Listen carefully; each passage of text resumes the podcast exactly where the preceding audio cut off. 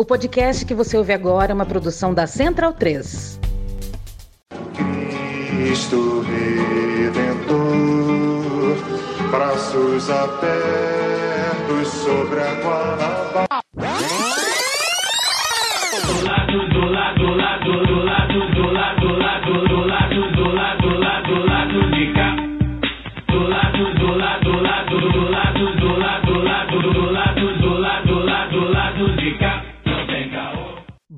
Momento, ouvintes da Central 3. Hoje é quinta-feira, dia 8 de dezembro de 2022.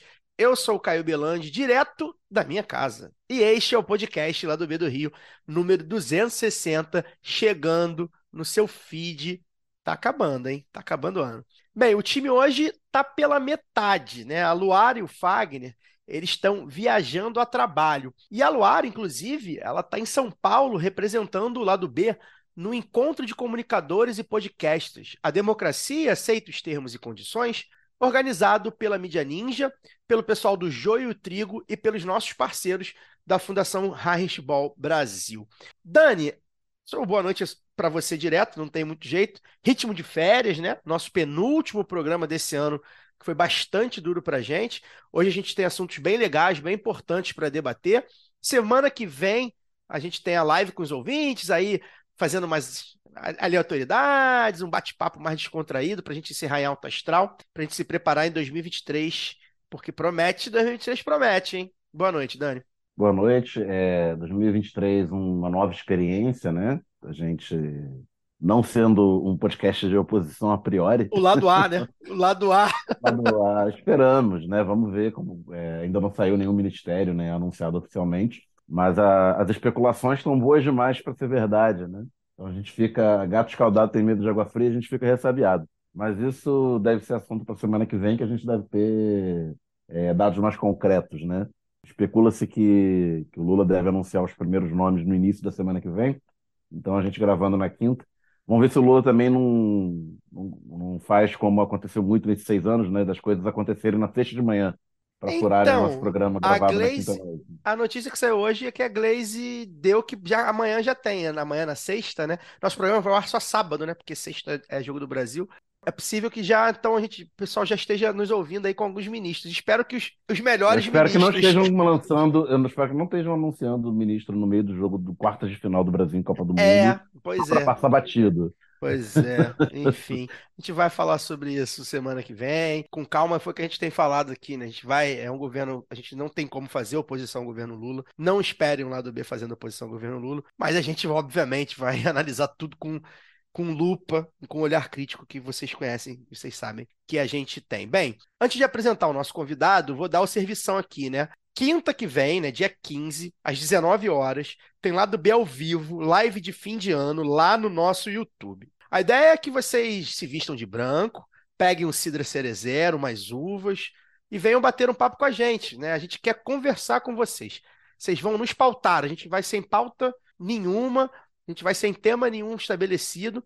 A gente quer ouvir vocês lá eh, nos comentários, perguntando o que que vocês acham sobre política, né? A expectativa para 2023, as histórias de 2022. Óbvio, é o que a gente gosta de falar, mas a gente também vai querer falar sobre amenidades, aleatoriedades, a Copa do Mundo, que a gente gosta de falar, entre outras coisas. A gente só não fala da farofa da GK. De resto, manda brasa que a gente vai falar. Então a gente espera vocês lá no youtube.com.br lá do B do Rio, quinta-feira que vem, dia 15, às 7 horas. Bem, a gente está aqui com o Júnior Aleixo, doutorando de Ciências Sociais em Desenvolvimento, Agricultura e Sociedade, especialista em justiça climática, pesquisador, uma fera brabíssima, participou de uma mesa lá do evento do Coalizão Clima de Mudanças, no Circo Voador, aqui no Rio em novembro, e eu gostei muito das falas dele. Aí fiz questão de convidá-lo para falar aqui sobre economia verde, agronegócio, políticas públicas, nova forma de sociedade, novas e antigas formas de sociedade pelo bem-estar né, dos humanos e principalmente da natureza, enfim. Júnior, um prazer tê-lo aqui, bem-vindo. Queria que você se apresentasse primeiro, né? Ah, enfim, de onde você é, a sua formação, sua atuação, para a gente entender também um pouco qual é o pesquisador, né? De que lugar de fala, digamos assim, está o Júnior, não só como pesquisador, mas como pessoa também, chegando nessa área de interesse de pesquisa. Boa noite. Boa noite, Caio. Boa noite, Daniel. Bom, primeiro quero agradecer aí ao convite, dizer que sou um grande entusiasta do, do podcast lá do B do Rio. Ouvi, eu queria fazer uma, só uma, menção, uma, uma menção honrosa aqui. Eu ouvi o episódio com a Marcele e gostei muito, muito. Até falei com ela, mandei mensagem para ela dizendo que aprendi demais com, com a lucidez e a articulação com que ela fez aqui essa conversa com vocês. Dizer que, bom, parabéns aí pelo podcast, acho super necessário. E essa pergunta talvez seja uma das perguntas mais difíceis, né, de como que a gente fala sobre a gente mesmo, mas eu vou tentar fazer um, uma costura aí, né, porque eu acho que da mesma forma como que a gente trabalha nas pesqu nessas pesquisas, né, no, no geral, tem muito da nossa própria subjetividade, né. Eu sou nascido em Pernambuco, né, no Agreste de Pernambuco, mas eu me mudei com cinco anos de idade para o interior de Minas Gerais, num, numa região que chama, conhecida como Vale do Jequitinhonha, que, ao contrário do que muitos dizem, é uma região muito rica, né, em biodiversidade, é, em cultura, e desde a minha chegada no, no, interior de Minas Gerais com a minha família, que a gente tem de lidar com algumas questões relacionadas à temática ambiental, mas é obviamente que isso só aparece é, na minha vida ou como reflexão muito tempo depois, né? A região onde eu cresci, em Minas Gerais, no Vale do Jequitinhonha, é uma região de extração de granito, então, por exemplo, na minha cidade, era comum a gente caminhar e ouvir a, a implosão de rochas naquela região, né? E aí tem toda uma questão política, social e ambiental, porque tem uma a, a, é, contaminação do, do, do, lençol freático naquela região, tem a contaminação dos rios a partir da pólvora, a partir do pó, né, da, que faz com a, a, implosão dessas rochas naquela região. E é, essas rochas elas, elas são transformadas em granito, é, especificamente para exportação, né, ou seja, uma cidade de 20 mil habitantes consegue construir uma economia muito voltada para essa extração de granito, implosão de rochas, para exportação, né, e não há uma distribuição geração de renda dentro desse processo. Não são grandes empresas e poucas empresas nesse, nessa região do Vale do Jequitinhonha para a extração dessas pedras. É, um tempo depois eu vou fazer faculdade de Relações Internacionais, passo né, para fazer faculdade de Relações Internacionais na Universidade Federal Rural do Rio de Janeiro, né, na Rural, que é uma universidade dita né, da periferia da, do estado do Rio de Janeiro. E no momento em que eu chego em Seropédica, está havendo naquele momento é, manifestações relacionadas à mudança né, do que chama de, do lixão de Gramacho, né, do Jardim Gramacho, para a região de Serapédica, né? Então, eu, eu chego naquele momento no molho do furacão e começo a participar de algumas manifestações né, relacionadas a essa mudança. E aí vou me integrando ao movimento estudantil na rural, em relações internacionais, mas o meu grande encontro na minha pesquisa, no que eu trabalho hoje relacionado à questão ambiental, mas sobretudo nessa discussão sobre é, a questão fundiária ou a questão rural é, no Brasil, é muito quando eu vou cursar, próximo do fim do curso de Relações Internacionais, uma matéria que se chama Pensamento Social e Político Brasileiro, e aí dentro dessa, dessa disciplina se discute muito o que os intelectuais e as intelectuais estavam discutindo no século XX, né? Porque existe uma uma discussão, até hoje nessa discussão, ela é, é uma reflexão ainda muito binária de que existe um Brasil que tem um lugar do atraso e um lugar do desenvolvimento, né?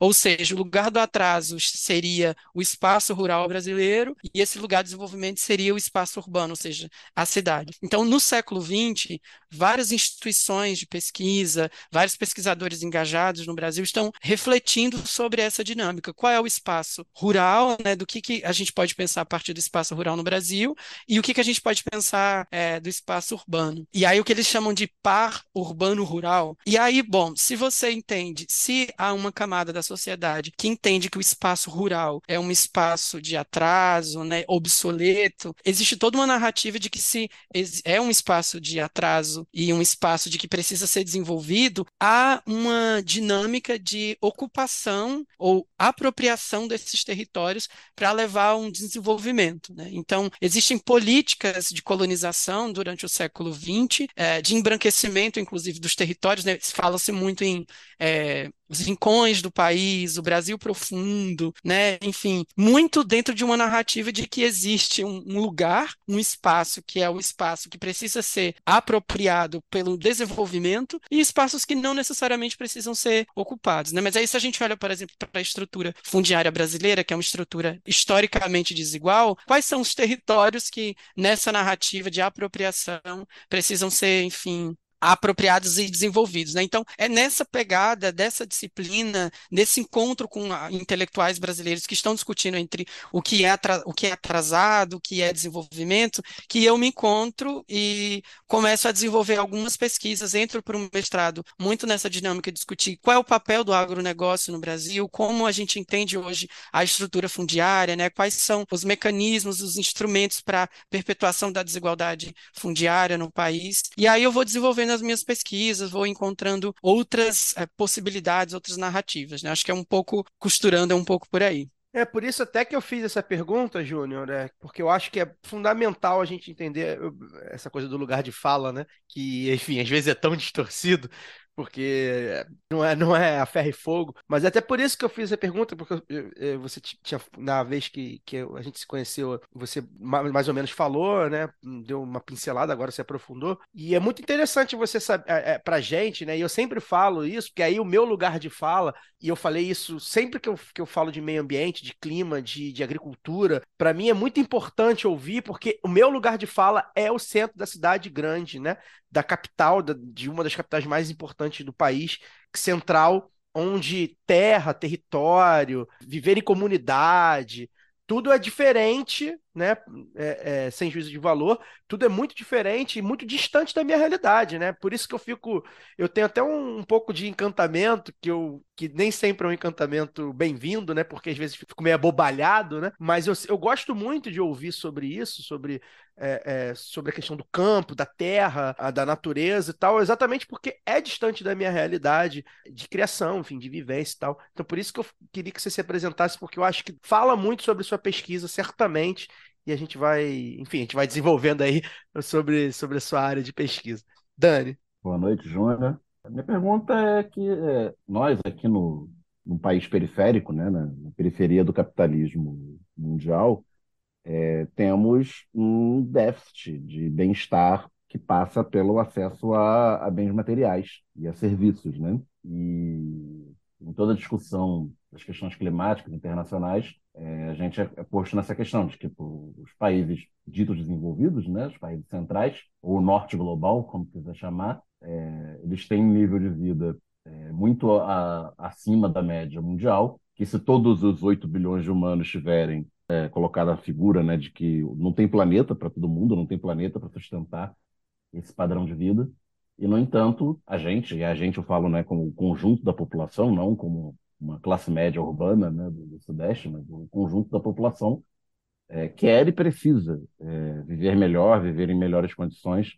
Então, qual o caminho para que as populações do, da América Latina, da África, do sul da Ásia tenham melhores condições materiais de vida sem que, que isso esgote os recursos do, do planeta. Boa noite, Daniel. É uma pergunta de vale um milhão de dólares, né? É... Eu diria Bom, que mais.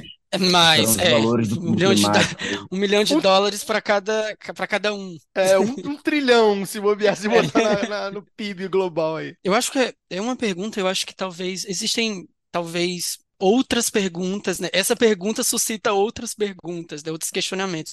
Mas eu acho que pensando, bom, a primeira coisa é que a trajetória da América Latina e do, do continente africano no geral, mas vamos olhar aqui para a América Latina, é, a trajetória histórica, né, econômica e política da, da América Latina, ela demonstra uma permanência de desigualdades, né? É, enfim, de inúmeras desigualdades. Acho que é, é preciso, inclusive, a gente investir na nossa capacidade produtiva e intelectual, né? Eu acho que tem uma uma, questão. Bom, só trazendo um pouco para o contexto de, das minhas pesquisas, e também não só da minha pesquisa, mas para um contexto da, da realidade da América Latina, acho que tem uma coisa que casa um pouco com a sua pergunta, que é, bom, na década de 90, a América Latina está passando por uma questão muito séria relacionada a desigualdade e a fome, né? A extrema pobreza e a fome no geral. E aí, o que se tem? A gente tem a, o, o, que chama as cartilhas né, do Banco Mundial e do FMI, é, que estão é, engajadas em reconstruir ou reconstituir, o que eles dizem, né? Uma América Latina para tentar. Washington. Né? É, tem o consenso de Washington, e além do, do, do, consenso de Washington, tem o que eles chamam de planos de ajustamento estrutural. E, bom, esses planos de ajustamento estrutural colocam, agudizam ainda mais essa dependência das economias latino-americanas às economias do norte global. E aí, bom, se a gente entende que, por exemplo, no nosso caso, que no Brasil, né, que gente se chama de uma potência agroexportadora, se a gente investe numa narrativa e numa prática de, de uma potência agroexportadora, o que os economistas chamam de reprimarizar a pauta de exportação, a gente diminui a possibilidade de industrializar, ou seja, a gente também diminui a capacidade de é, retenção de mão de obra qualificada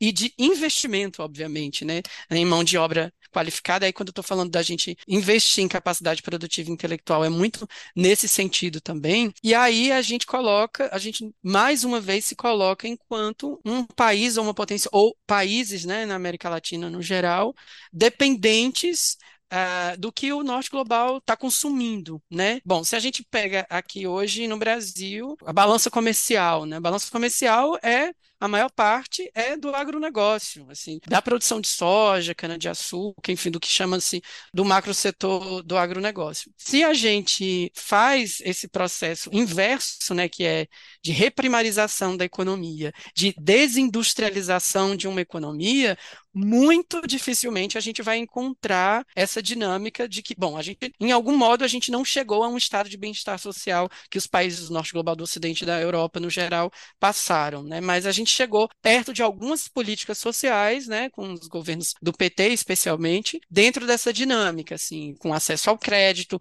e também, obviamente, acho que é o mais importante de, de destacar o aumento real do salário mínimo, mas ao mesmo tempo a gente tem uma reprimarização da pauta de exportação e uma industrialização. Bom, se há uma reprimarização da pauta de exportação e não, e não há uma redistribuição qualitativa e equitativa desses recursos, há uma impossibilidade de desenvolvimento social e econômico de um país. Né? Não, não dá para falar sobre, só sobre crescimento econômico, mas a gente precisa falar sobre desenvolvimento econômico. Né? E um desenvolvimento econômico ele só ocorre quando ele tem um, um desenvolvimento social né? atrelado a ele. Então, eu não sei se eu respondi muito a sua pergunta, mas assim, qual é a trajetória, qual é o caminho que a gente está seguindo, é, que dificilmente vai nos levar para esse, para esse lugar. Mas acho que do outro lado, entendendo que há possibilidades, eu acho que entrando um pouco nessa dinâmica de que a gente conversou mais cedo que sobre imperativos ou alternativas, né? Eu acho que a gente tem alguns imperativos, assim, eu gosto muito de diferenciar, né, imperativo de alternativa.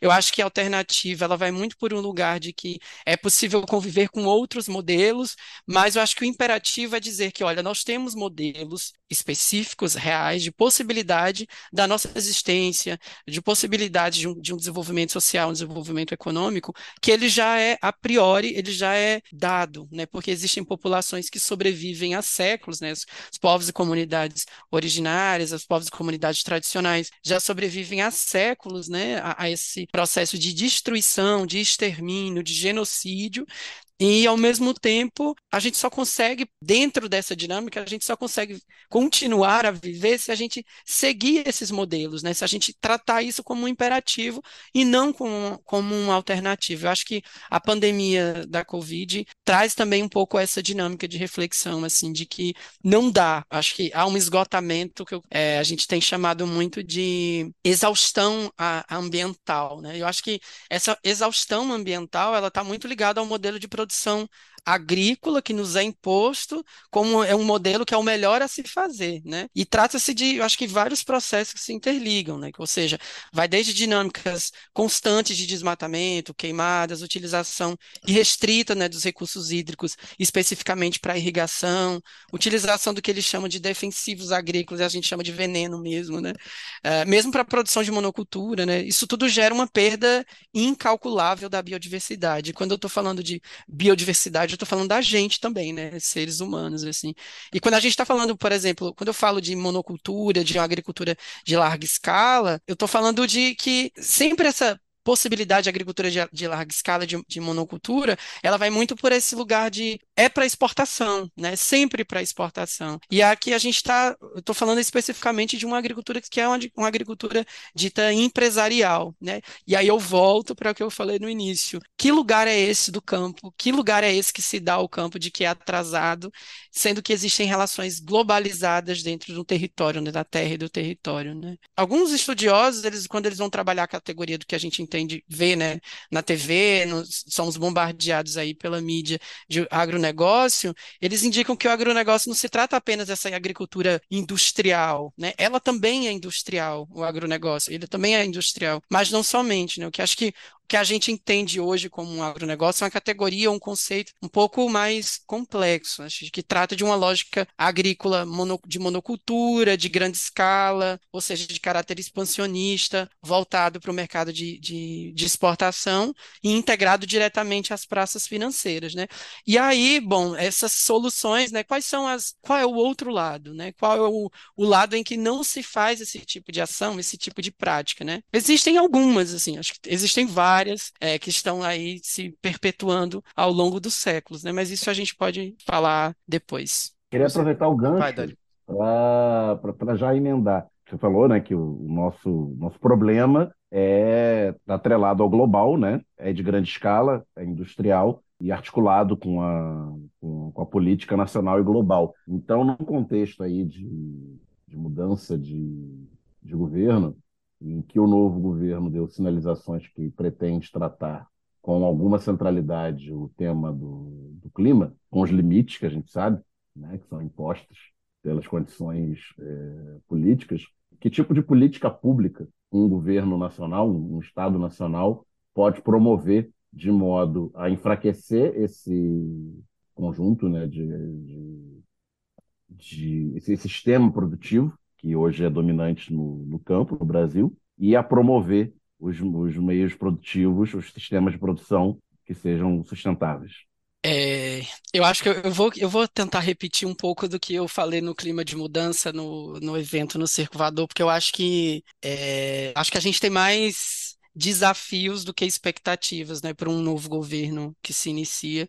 Muito porque, obviamente, desde 2016, mas não só, né, mas especificamente desde 2016, a gente vem uh, num histórico de destruição. Um dos primeiros decretos no, durante o governo Temer, quando Temer entra, é a extinção do, do conhecido Ministério do Desenvolvimento Agrário, que era um ministério criado pelo PT e específico para tratar, tratar sobre agricultura familiar, agroecologia, enfim, o que, bom, de, de um lado tinha o Ministério da Agricultura, que estava muito mais voltado para essa dimensão mais global expansionista, e, enfim, é, industrial do que a gente entende como é, agronegócio. Do outro lado, tinha o um, um, um Ministério do Desenvolvimento Agrário, criado pelo governo PT, que foi extinto, né? Logo em 2016, se eu não me engano. Posso estar errado na data, mas Bom, a gente tem um desafio ele aí. Foi, por... Ele foi extinto, parte dele foi para o mapa, no né? Ministério da Agricultura, Pecuária e o outro A, eu esqueci, e a parte foi para o MDS, para o Ministério do Desenvolvimento, Desenvolvimento Social. Social né? Exato. Separando essa ideia de que o social e o, e o, e o agro andam separados, né? Exato. É Exatamente. Então, bom, a, a, gente entende, começando por aí, a gente entende de que maneira tem se olhado o que os dois, porque são dois lados, né? São dois projetos políticos diferentes, né? O que o agronegócio faz e o que a agricultura familiar hoje no Brasil faz. Então, acho que é, é bom deixar muito claro. E eu acho que esses desafios eles vão são costurados, né? Pelo médio, pelo longo e pelo curto prazo, né? Já que a gente está falando sobre essa dinâmica, né? E aí eu retomo algo que é muito interessante, porque eu acho que vai vai muito de encontro com a sua pergunta para esse desafio do que, que um governo que se inicia, né, acho que tem que fazer. Acho que a primeira coisa que tem tudo a ver com o que a gente está falando, que é tirar o Brasil do mapa da fome novamente, né? A gente, a pesquisa da Rede Pensan esse ano deixa é, categoricamente, né? 33 milhões de pessoas em insegurança alimentar grave. Acho que a nossa principal preocupação é tirar o Brasil é, do mapa da fome e que está diretamente ligada a essa essa dinâmica, esse investimento que se faz em relação ao agronegócio no Brasil, né? Porque assim, bom, primeiro, a produção monocultural, esse tipo de investimento nesse modelo produtivo específico, é, não só atenuam a fome no país, mas causam impactos diretos sobre o clima, né? Porque acho que requer a utilização dos recursos naturais de maneira intensiva e, além disso, é um modelo que gera miséria para toda a população, né? Acho que é, é um combo, né? E olhando para esse aspecto de tirar o Brasil do mapa da fome, acho que é importante. Eu quero citar aqui o, o, Beto Palmeira, do Movimento dos Pequenos Agricultores. Eu estive numa mesa semana retrasada, se eu não me engano, com o Beto, e acho que é muito importante dizer que não só tirar o Brasil do mapa da fome novamente, mas que o Brasil possa se alimentar de maneira saudável e digna. Não dá para tirar o, o Brasil do mapa da fome e deixar com que a população continue a comer alimentos processados. Eu acho que é inclusive um avanço que eu tenho visto nos GTs de transição do novo governo, né? Se discutir uma alimentação digna e saudável. Acho que não dá para é, não citar isso, porque acho que é, é, muito importante. Só tirar o Brasil do mapa da fome, acho que ainda é, é, é importante, obviamente, mas a gente precisa entender de que maneira e qual a qualidade da alimentação da população, né? Acho que acho que é isso também, é voltar a investir intensivamente com as políticas públicas, como o Programa de Aquisição de Alimentos, né, e o Programa Nacional de Alimentação Escolar, o PAA e o PENAI. Acho que dentro dessa dinâmica, acho que a primeira, o nosso primeiro passo dentro, primeiro de janeiro, acho que é isso, tirar o Brasil do mapa da fome. E eu estou entendendo que esse governo, é, que o próximo governo tem tido um, um esforço é, bastante importante nessa dinâmica. Né? Acho que agora, em relação às questões ambientais e climáticas, o Instituto Talanoa, é, acho que há um mês mais ou menos, é, saiu no Globo, né, que o Instituto Talanoa indica que entre 2019 e 2020 houveram 401 atos do Poder Executivo que precisam ser revistos sobre a agenda do meio ambiente e climática, né, ou seja, essa palavra que a gente ouve muito, que é o tal do revogaço. É preciso que haja um revogaço. Eu acho que há uma vontade política um, do novo governo uh, sobre um revogaço, enfim, é, o, o, novo governo, nesses GTs de transição, tem dialogado muito com a sociedade civil, com as organizações, com conselhos. Acho que isso tem sido muito importante. Eu acho que, por último, mas talvez não menos importante, né, são todos iguais, que é urgente, que é a volta da demarcação de terras indígenas e quilombolas, e eu diria aí, colocaria uma barra é, de outras comunidades negras rurais, né, de, das diversas comunidades negras rurais que a gente tem, porque a gente tem visto uma diminuição gigantesca aí da demarcação de terras indígenas e a própria extinção, né, da demarcação de terras indígenas e quilombolas. Acho que é um pouco por isso aí. E talvez, talvez não, citar aqui a reorganização né, e o fortalecimento dos órgãos de proteção ambiental no Brasil. Né? Tanto o Ministério do Meio Ambiente, que esteve há muito, está né, há muito tempo aparelhado, o IBAMA, a FUNAI, é, acho que é, é, é, importante aí fortalecer, né, e fortalecer a participação dos conselhos e da organização das organizações da sociedade civil dentro desses órgãos de proteção ambiental. Peço licença para dar uma pausa no programa e passar os nossos recadinhos. Agora, a Aurelo aceita Pix, a primeira e única plataforma que remunera os podcasters a cada play e parceira do lado B, abriu essa nova forma de apoio rápido e fácil. Você apoia o lado B a partir de R$ reais e tem direito a conteúdo exclusivo e pode, de acordo com a faixa de apoio, participar dos sorteios de brindes. Se você já é apoiador pelo Padrinho ou pelo PicPay, migre para Aurelo. Quem quiser colaborar com a gente sem aquela regularidade mensal, pode fazer o pix para lado B do Rio. O sorteio para apoiadores do lado B é um oferecimento da Camisa Crítica. Ouvinte tem 10% de desconto no cupom Lado B no site www.camisacritica.com. E que tal ter a camiseta do lado B? Acesse www.zetanossa.com.br e compre a sua. Você também tem 15% de desconto nas compras em todo o site com o cupom Lado B15. Ouvinte Lado B tem também 10% de desconto com o cupom Lado B em www.vesteesquerda.com.br. Você pode aprender inglês, espanhol e francês na WeCreate, a escola de idiomas parceira do lado B. Acesse www.wecreateidiomas.com. Siga também nossos parceiros nas redes sociais. Obrigado pela atenção e voltamos ao programa. Você citou algumas coisas e já citou muitas coisas, né? É um grande desafio que a gente tem pela frente é, e foi bem legal a gente debater, debateu bastante esse tema aqui no, nesse ano, inclusive né, pela nossa parceria com a Fundação Hashball, que, que ajudou a gente a fazer os, os, episódios sobre, sobre as mudanças climáticas, enfim, sobre território, sobre terra. Aprendi muito, inclusive, é porque talvez uma das críticas mais é, justas que o PT recebeu enquanto esteve no governo foi uma certa, uh, não vou dizer negligência, porque negligência a gente viu depois, né? Mas vou, vou dizer que um, um certo uh, olhar mais desenvolvimentista, né, Daniel? Como, como a gente pode ver, do que um olhar exatamente. É, é o desenvolvimentismo pro... foi, foi, definido como neodesenvolvimentismo. Neodesenvolvimentismo. Né? Era um resgate do desenvolvimentismo, desenvolvimentismo. lá do século XX. Exatamente. Né? E olhou pouco para o meio ambiente, é, a gente achava que poderia olhar mais, né? E agora a gente sabe que, enfim,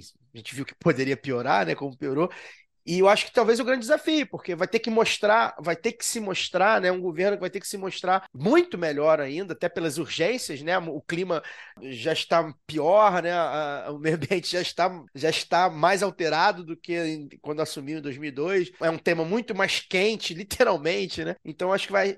Estamos curiosos para a gente ver esse, esse desenrolar aí do governo Lula 3 aí no que diz respeito a esse novo aparelhamento e re, ou reorganização da questão da terra, do território e do clima. Júnior, queria te fazer uma pergunta. Eu perguntei aqui para Marcele, né? Aliás, o Beto Palmeira também esteve com a gente recentemente. Já indico aí fazer esse para quem não ouviu, fazer esse combo aí. Vai ouvir o Júnior, vai ouvir a Marcele e vai ouvir o Beto. Perguntei para Marcele na semana passada, na semana retrasada, ela esteve lá na COP 27, lá no Egito, enfim, representando lá o clima, o clima de mudança, enfim, a agenda Realengo 2030 e tudo mais. Jovens periféricos falando de clima, né? É muito bacana. Você provavelmente provavelmente não, né? Você certamente acompanhou as discussões e o que foi, é, o que voltou da COP 27, né? O que, que ficou para você? Qual foi o balanço que você faz dessas reuniões dos países, das organizações? Enfim, a gente pode ficar, a gente que está mais alheio aí ao debate, é, a gente pode ficar mais com a expectativa mais alta de que realmente houve um movimento para frente ou não? Ou você acha que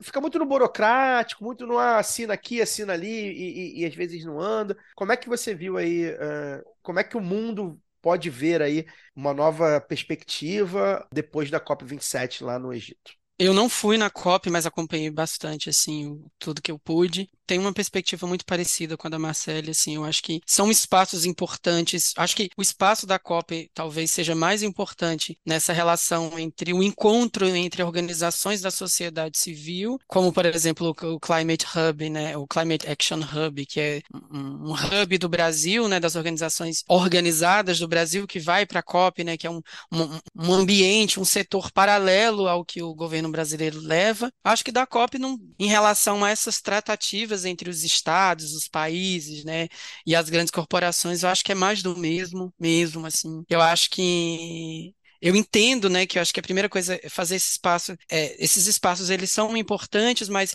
acho que se a gente faz uma pergunta, volta, dá um passo para trás e faz uma pergunta, quem são as figuras ou quem são os corpos e as mentes que estão trancadas nos espaços de decisão e de discussão na COP? É, acho que é a primeira coisa que a gente se pergunta, né? Quem é que estão, quem é que está quatro portas discutindo sobre mudanças climáticas e governança ambiental num ambiente como a COP? Acho que é a primeira questão que a gente deve se perguntar. Obviamente que é preciso, primeiro, a gente identificar quem são essas corporações, quem são esses estados, quem está, quem esses estados estão representando, qual é a dinâmica que esses estados estão representando, quais são as, as demandas que esses estados estão é, representando. Bom, porque existe essa ideia de que há uma busca, desde a da criação da COP, da Conferência das Partes, enfim, uma busca por essa ideia de governança ambiental, né, governança ambiental internacional, e ela é criada com base na concepção sobre desenvolvimento sustentável e em espaços reservados para estados signatários, né? governos, stakeholders, grandes corporações. Foram nessas instâncias que começaram a discutir e a difundir internacionalmente diretrizes e concepções sobre sustentabilidade e, obviamente, isso sem a participação da sociedade civil, né? E aí, quando a sociedade civil vai para esses espaços, a sociedade civil leva essa dinâmica que eu acho que a Marcele já explicou muito bem, ela esteve lá, que é essa importância da internacionalização da ideia de justiça climática. E ela não é só importante por esse aspecto, né? É importante justamente porque se trata de uma condição indispensável para se pensar governança ambiental e desenvolvimento verdadeiramente sustentável, né? Uma COP que não se não se não coloque no centro do debate a concepção sobre justiça climática, né? E que está falando sobre governança ambiental, não não está falando sobre sustentabilidade verdadeiramente sobre sustentabilidade, né? Acho que a qualquer tipo de sustentabilidade a gente quer falar se não se a gente não inclui as desigualdades sociais, econômicas e territoriais, é chover no molhado, né? É lavar sabão. Não há é, governança ambiental e desenvolvimento sustentável internacional, né, como se discute na COP, sem a participação direta das populações que são mais afetadas e que, ao mesmo tempo, são elas mesmas as criadoras do que a gente chama de tecnologia social, né? Eu acho que tem um, um caso engraçado que a Nestlé, há pouco tempo, é, lançou esse produto, não sei nem se pode falar aqui, mas... É, Aqui pode tudo, coisa. manda, manda pode. brasa. a Nestlé lançou tem o Kit Kat, né, um chocolate famoso da Kit Kat. E aí se você pega o rótulo do, da Nestlé tem lá é, Kit Kat 100% sustentável, cacau 100% sustentável, na verdade. E aí, bom, a Nestlé cria um produto, né, com cacau 100% sustentável, só que a Nestlé também está sendo processada por trabalho análogo à escravidão de crianças e adolescentes na colheita de cacau. Então, assim, a que tipo de sustentabilidade a gente está falando? Né? Acho que só para fazer uma costura aí, porque eu estou falando exatamente disso, como a gente é, constrói e discute governança ambiental dentro desses espaços sem a presença de corpos e de pessoas que estão sendo mais afetadas. Acho que é importante a nossa presença nesses eventos, né, como as conferências do clima e outras conferências internacionais, porque são corpos e sujeitos diversos circulando nesses espaços, mas não são os nossos corpos que estão nessas rodadas de negociação, nas tomadas de decisões nessas instâncias instâncias, né? Participação nos processos decisórios internos e nacionais. Né? Acho que aí, dando mais um passo para trás, acho que é preciso que a gente ocupe os espaços de tomada de decisões em nossos territórios, né? Para que essas demandas elas sejam levadas para esses espaços decisórios no, no, no campo internacional, né? Por exemplo, de que maneira os povos das florestas, das águas, das periferias, dos campos estão inseridos, né? Acho que é isso. Acho que a, a Estocolmo 50 realizada em junho desse ano, por exemplo, entre muitas recomendações, teve como indicação a retomada ou o resgate da agenda de instituições como o FMI e o Banco Mundial para promover reflexão acerca de como as políticas públicas devem ser efetuadas no sul global, né? Aí a gente pode jogar no Google o que foi a política de reforma agrária, que eles chamam de política de reforma agrária assistida pelo mercado, indicada pelo Banco Mundial para os países da América Latina, em específico no Brasil. E a gente vai ver se deu certo ou não, né? Acho que é um pouco por aí. Júnior, você acha, eh, a gente está encerrando já, mas eu tenho uma, uma dúvida aqui. Você acha que, uh, na opinião pública, né, não você como pesquisador, evidentemente, nem pessoas que militam, são ativistas na área, mas você acha que na opinião pública, no geral, no jornalismo hegemônico, né, que a gente está sempre aqui, o lado B tenta fazer esse jornalismo contra-hegemônico, né? No jornalismo hegemônico, você ainda acha que as questões climáticas, inclusive por a gente saber que são causadas majoritariamente pelas grandes indústrias, pelas grandes empresas, pelo grande, pelo, as empresas do agro, você acha que essas questões elas ainda estão é, não são tão tratadas como deveria? Porque acho que há uma clara, há um claro movimento que eu acho que data ali de 80 para 90 e é meio global, da ecologia, né? É, até uhum. então era a uhum. ecologia que se chamava, e, enfim, depois foi, mudando, né? Há esse movimento, e aí você vê, né? A Nestlé se preocupando, embora com todas as questões que você falou, né? Mas a Nestlé, entre outros produtos, entre outras é, grandes empresas, se preocupando sobre sustentabilidade. Depois de ecologia virou sustentabilidade, né? É, tudo é sustentável, tal, sustentabilidade tal. O próprio, a própria utilização da palavra verde, né? É, é, enfim, queria que você falasse um pouco como é que você vê é, a questão da comunicação como um todo, né? Que aí a publicidade, evidentemente, mas o jornalismo, né? A gente sabe se uma TV passa uma- um comercial do agro é pop, ele dificilmente vai passar é, uma, vai, faz, vai fazer uma, uma crítica contundente, séria ao agronegócio, né? É, queria que você falasse um pouco sobre isso, esse papel da mídia, vamos botar assim. E se você acha que a gente, no modo geral, a opinião pública no modo geral, olha muito lá para fora, né? Olha muito para Greta, olha muito pro, pro sei lá, é, WWF, né? É, que embora tenha bra- braço aqui no Brasil também, mas enfim, você acha que a gente olha muito para fora e muito pouco para o que os nossos povos da terra estão fazendo, é, inclusive atualmente? Queria que você falasse sobre esse, para a gente finalizar aí, sobre esses dois, esses dois aspectos. Eu acho que é um caminho espinhoso, mas eu acho que é super importante, assim, de discutir isso, porque eu acho um pouco, é, como você falou, essa... Bom, primeiro, a ideia de sustentabilidade é essa ideia que cresce, né, dentro de, um, de uma dinâmica de governança ambiental muito voltada para um setor corporativo, né, de como que o setor corporativo está olhando para isso. E eu acho que realmente é importante a gente discutir de verdadeiramente o que que a gente está entendendo enquanto sustentabilidade. Eu acho que esses termos como sustentabilidade, verde, é, economia verde, enfim, ela é dúbia, né? Eu acho que o setor corporativo tem se, tem se valido desses rótulos para, inclusive, ganhar mais, lucrar com mais, é, com mais força dentro dessas dinâmicas, né? É, sobretudo, por exemplo, os países que são ricos em recursos financeiros, mas eles são pobres em recursos naturais, né? Eles buscam soluções dentro daquilo que eles entendem como lucrativo. Por isso que, inclusive, há uma busca em transformar os nossos recursos naturais em o que a gente chama de ativos financeiros a partir de métricas de carbono, né? A gente vê muito a mídia falando sobre carbono, crédito de carbono. Eu acho que a gente precisa tratar com bastante cuidado essas narrativas inclusivas, né, sobre sustentabilidade e economia verde, porque em muitos aspectos são ações que continuam. Quem é que está falando sobre isso, né? Quem é que está fazendo ações? Acho que são ações que, inclusive, continuam a atenuar os processos de injustiça climática e ambiental, porque não resolvem o nosso problema, inclusive sobre justiça territorial, né? Acho que não é possível que a nossa saída ela esteja apenas integrada a esses países que mais poluem e precisam pagar a conta, né? Como dizem, né? A gente precisa, por exemplo, de um Estado brasileiro presente, porque nos gera, né, autonomia independência para essas eh, discussões, né?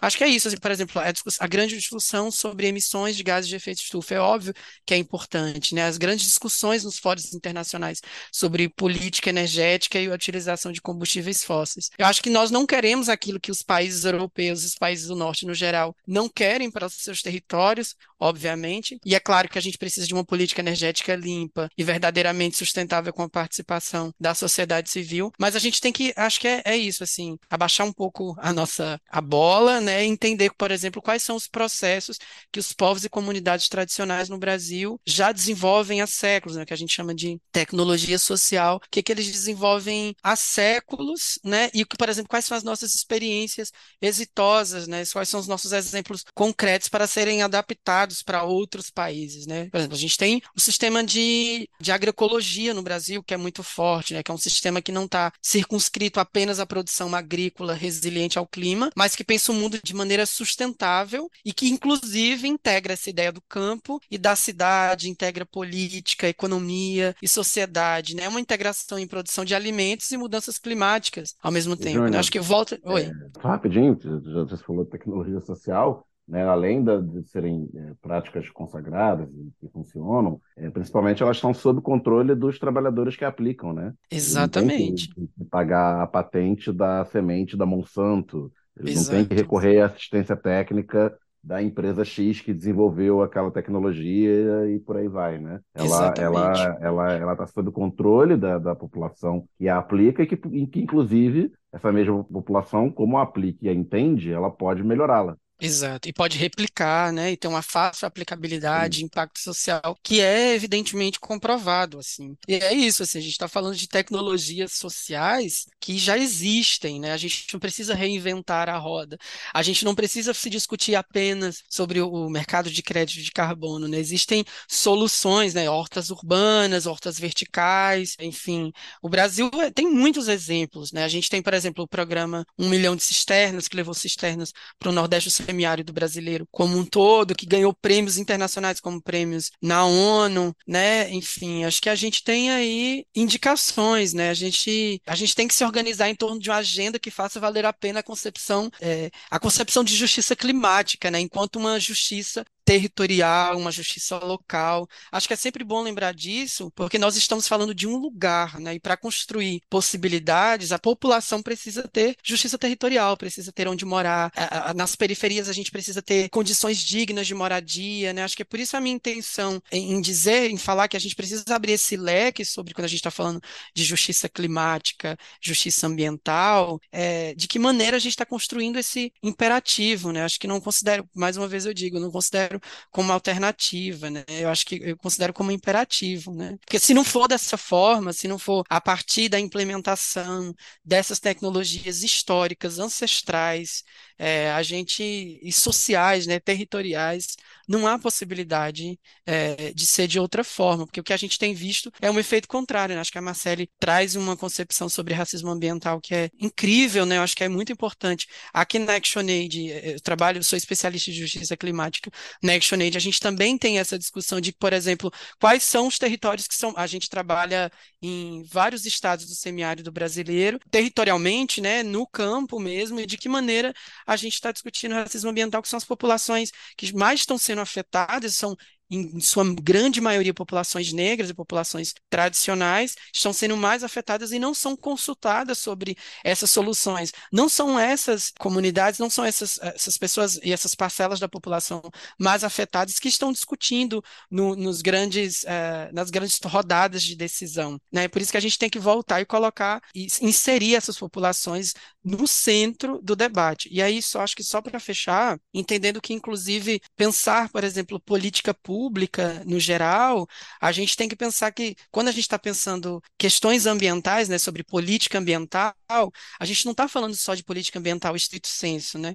Se a gente está falando sobre interseccionalidade o tempo todo, é preciso compreender que as políticas públicas no geral, né, porque são ações, né, porque para enfrentar os impactos climáticos, elas dependem da tomada de decisão no espaço político, no espaço administrativo dos estados. Então a gente precisa de políticas de moradia digna, políticas de acesso à alimentação saudável, políticas que promovam inclusive a igualdade de gênero e de raça no Brasil, né, que enfim, a gente entende e vê aí os dados que são alarmantes. Então, é muito importante a gente entender, quando a gente fala de política ambiental, crise climática, crise ambiental, entender que essa interseccionalidade, ela tem que ser tomada dentro de espaços de decisões, e inclusive no espaço político e administrativo do Estado, né? Acho que é um pouco por aí. Perfeito, né? É, a gente, é, quando a gente está falando sobre justiça climática, justiça ambiental, racismo ambiental, que a gente falou bastante também no programa com a Marcele. A gente está falando de classe, né, gente? É bom também a gente sempre, é, o lado B sempre se pautou por esse debate, né? Não há debate que seja feito pelo lado B que não esteja falando de classe, né? A gente está falando da população trabalhadora mais pobre, precarizada, que é a primeira prejudicada com as mudanças climáticas, é a primeira prejudicada com a questão da alimentação, né, com a fome enfim, né, é, é, permeia tudo, todo o nosso, nosso, nosso debate aqui, sempre permeia isso. Enfim, ficamos muito felizes, Júnior. Foi muito bom. Acho que a gente aprendeu bastante coisa. Gostei muito. Eu sou realmente seu fã, cara. Você ganhou um fã. É, seu, seu, fã, não, né? Fã do seu trabalho, né? Porque é, eu gostei muito do, do, seu trabalho. De novo, você fala de uma maneira muito, muito boa é, foge um pouco daquela coisa do acadêmico, né? Às vezes a gente também. É, vou, vou, refazer essa fala, porque é, a, gente, a gente também cai, né? Não, ah, o acadêmico também não, não, não, são todos acadêmicos que são iguais, né? Mas é, você conseguiu, acho que você conseguiu explicar bastante coisa aqui pra gente, ficou muito bom. É, queria que você deixasse seu recado final, enfim, se você tem algum, algum texto, se você tem algum conteúdo nas redes, enfim, deixa aí seu recado e muito obrigado, tá? Imagina. Eu só quero agradecer mesmo o convite e dizer que acho que é muito importante a gente democratizar e popularizar essa discussão, né? É, mostrar que isso não, não pode e não deve, desmistificar, acho que mostrar que não pode e não deve. Essa discussão não pode ser feita só pelas grandes corporações, stakeholders, pelo Nestlé da vida. Acho que a gente é uma disputa de narrativa mesmo e que a gente precisa estar tá inserido nesses espaços, a gente precisa ganhar, inclusive, essa narrativa, né? E a gente só ganha discutindo e democratizando tanto o acesso à informação, mas a possibilidade de ouvir e falar sobre isso. Acho que é, é muito importante. Agradeço muito aí a vocês pelo espaço. Daniel Soares, obrigado pela companhia. Boa no... Amanhã tem Brasil. Amanhã não, né? Porque, enfim, sexta-feira, né? Para quem tá nos ouvindo, que vai estar nos ouvindo depois do tá jogo. Ouvindo, teve ontem, né? É, ou, é, se, se é que tá ou, ouvindo ou vai no estar sábado, na né? semifinal, ou vai estar É. classificado, ou vai estar eliminado. assim. É, muito obrigado pela sua companhia e acho que a gente conseguiu pegar bastante dos temas aí que eu achei importante o, Júnior no final mencionar o, o P1MC, né, que é o Programa Um Milhão de Cisternas, que é um grande exemplo. Por isso que eu, eu, eu quis fazer a pergunta da questão da, poli- da associação com política pública, né? Porque a tecnologia social, né, muitas vezes vista como ah, aquela coisinha ali, é um, um paliativo, né, o pobrinho, coitado, Sim. que não tem outra alternativa e tal. E, tipo, ela é muito mais eficiente do que você colocar máquinas sofisticadíssimas perfurando é, o lençol freático do Nordeste, ou grandes técnicas de dessaliniza- dessalinização e tal. Então, é uma tecnologia que, ela, à, primeira vista, ela seria simples ou rudimentar, né, no olhar colonizado, quando associada a uma política pública, ela foi revolucionária no interior do Nordeste, né? Ela, deu segurança hídrica a milhões de pessoas e rompeu com a lógica da, da grande barragem, do, da Exato. politicagem. em cima da Vontade política, né, Dani? Vontade política Oi? conta, vontade política conta muito, Não, né? vontade política e a, é a vontade política e a aplicação da política, né? É o, o poder do Estado de fazer com que poderia ser uma ONG, assim, sei lá, uma ONG você, você pode ter muita boa vontade, mas você tem recursos limitados, né? você tem, você tem mão de obra limitada, então você poderia, com um projeto muito legal de uma ONG ligado a uma fundação estrangeira, você implantar mil cisternas, duas mil cisternas, mas com o poder do Estado, você faz um Exato. milhão. É outra dimensão. Exato. É, É, é outra escala, dimensão. é escala. né? E a gente e a gente está enfrentando um sistema que é que é global, né? E, então a gente tem que ter escala para bater de frente minimamente. E É, é não, e é muito importante isso, porque a gente está enfrentando aí o novo marco regulatório do saneamento básico no Brasil, que tende a privatizar ainda mais, né, o saneamento no Brasil. E é muito importante retomar essas políticas e falar sobre o êxito dessas políticas, né? Eu acho que é, é- e continuar batendo nessa tecla, né? Pois é, funciona. Valeu, gente, até até a live de fim de ano semana que vem. É isso, lado B fica por aqui. Semana que vem a gente está de volta para a despedida de 2022. Enfim, ao vivo, quinta-feira, 19 horas, no YouTube do lado B. E claro, para quem não é de YouTube, para quem quinta tá tomando um chopinho, tá trabalhando, tá fazendo alguma coisa, o podcast vai estar no feed normalmente. Até lá! Este podcast foi editado por Fernando Cesarotti.